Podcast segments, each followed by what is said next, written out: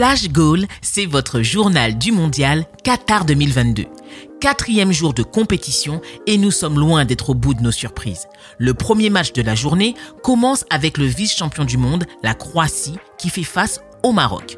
L'insubmersible stratège Luka Modric est présent sur la pelouse et la possession croate touche les 65%.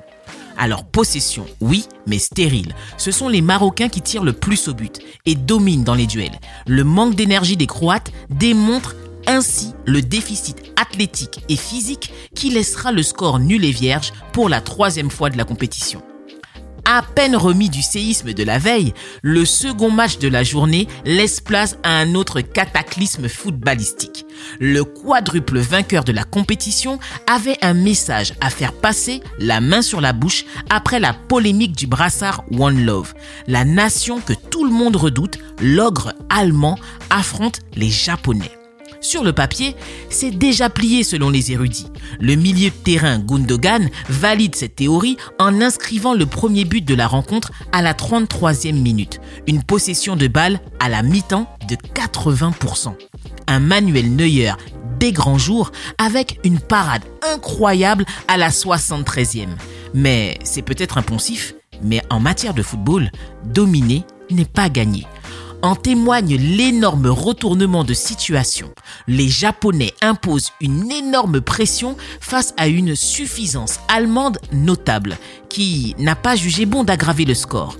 La punition est fatale. Dohan et Asano renversent le score à la 75e et à la 83e minute. Le géant germanique est à La rencontre s'achève sur un score de 2-1 en faveur du Japon qui n'a vraiment pas démérité.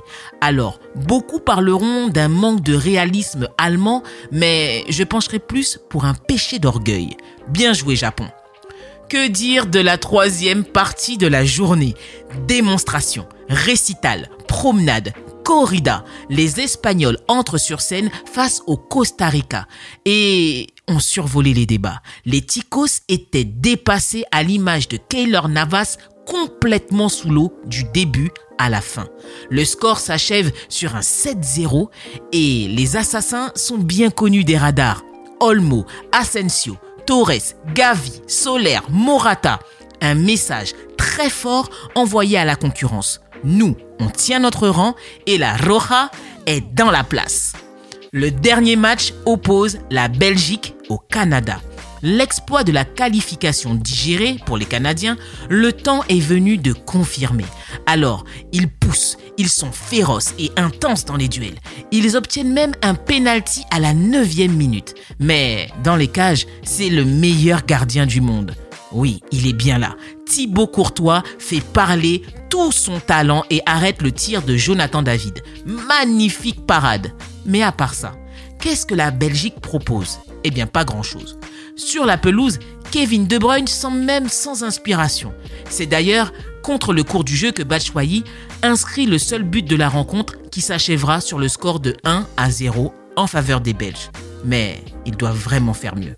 Voilà pour les news en direct du Qatar. Je vous donne rendez-vous à la cinquième journée pour un nouvel épisode de Flash Goal spécial mondial. À très vite la famille